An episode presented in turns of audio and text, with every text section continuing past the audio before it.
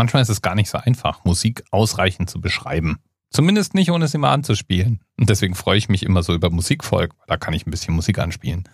Heute geht's um eine englische New Wave oder Post-Punk Band aus Manchester. Und berühmt wurde diese Band 1983 durch diesen Song, den du wahrscheinlich auch schon mal gehört hast.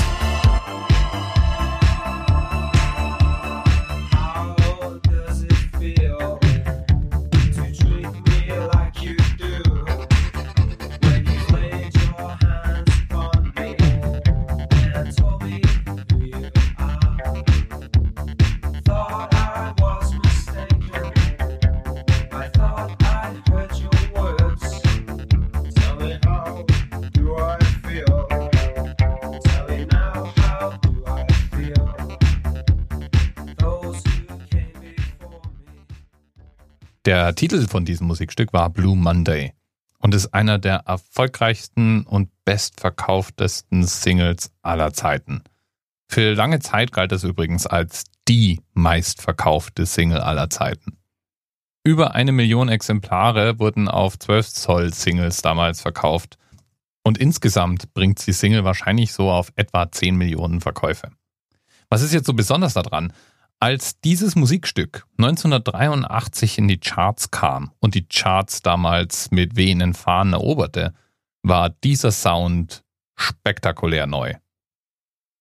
Blue Monday gilt als eines der ersten elektronischen Dance-Stücke und hat sowohl dem Synthie-Pop als auch dem Techno den Weg geebnet. Obwohl das Stück sehr erfolgreich war, also hoch in den Charts platziert und oft verkauft wurde und von vielen gehört wurde, war das Ganze ein Minusgeschäft.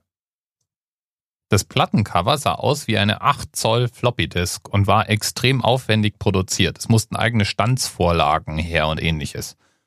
Und so war das Ganze extrem teuer. Außerdem war New Order bei dem Independent Label Factory Records unter Vertrag und die waren nicht Mitglied der British Phonographic Industry. Und deswegen gab es keine goldene Schallplatte, keine extra Auszahlungen und deutlich weniger Ruhm und Marketing, als es in anderen Fällen gegeben hätte. Es hat sich der Mythos gehalten und keiner weiß, ob das so wirklich wahr ist, dass die Band zum Schluss praktisch auf jede Platte noch extra draufgezahlt hat. Aber nicht nur der Stil des Musikstücks sollte dann für New Order auch besonders spätere Stücke typisch werden, es ist auch typisch, dass der Titel Blue Monday nicht das geringste mit dem Inhalt des Liedes zu tun hat. Es gibt viel Spekulation darüber, was der Titel denn nun aussagen soll, und auch der Text gibt einige Rätsel auf. Es gibt einige Referenzen da drin, die dann oft auch mit Drogenkonsum in Verbindung gebracht werden. Und so kann man lesen, dass New Order wohl bei der Aufnahme und Produktion des Titels im LSD-Rausch gewesen sein soll. Ja, das Musikstück war zwar groundbreaking, aber das erste seiner Art war es nicht. Es hat sozusagen eine Art Großpapa. Und dieser Großpapa, der ist der Themenanker für die heutige Sendung. Eri hat ihm vorgeschlagen. Der Titel Video 586 oder im Original eigentlich mal geplant als Prime 586.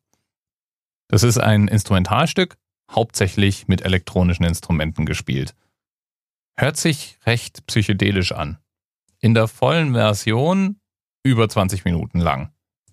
Und einige Elemente, die dann später im Blue Monday und anderen Stücken auftauchen sollten, sind hier schon drin.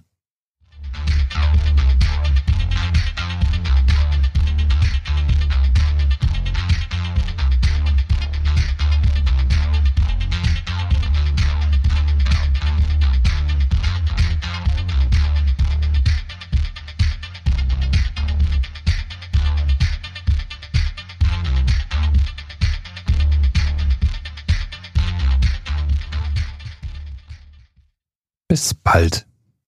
TMRS 10, 9, 8. The experience of 47 individual medical officers. Was hier über die Geheimzahl der Illuminaten steht. Die 23. Und die 5. Wieso die 5? Die 5 ist die Quersumme von der 23.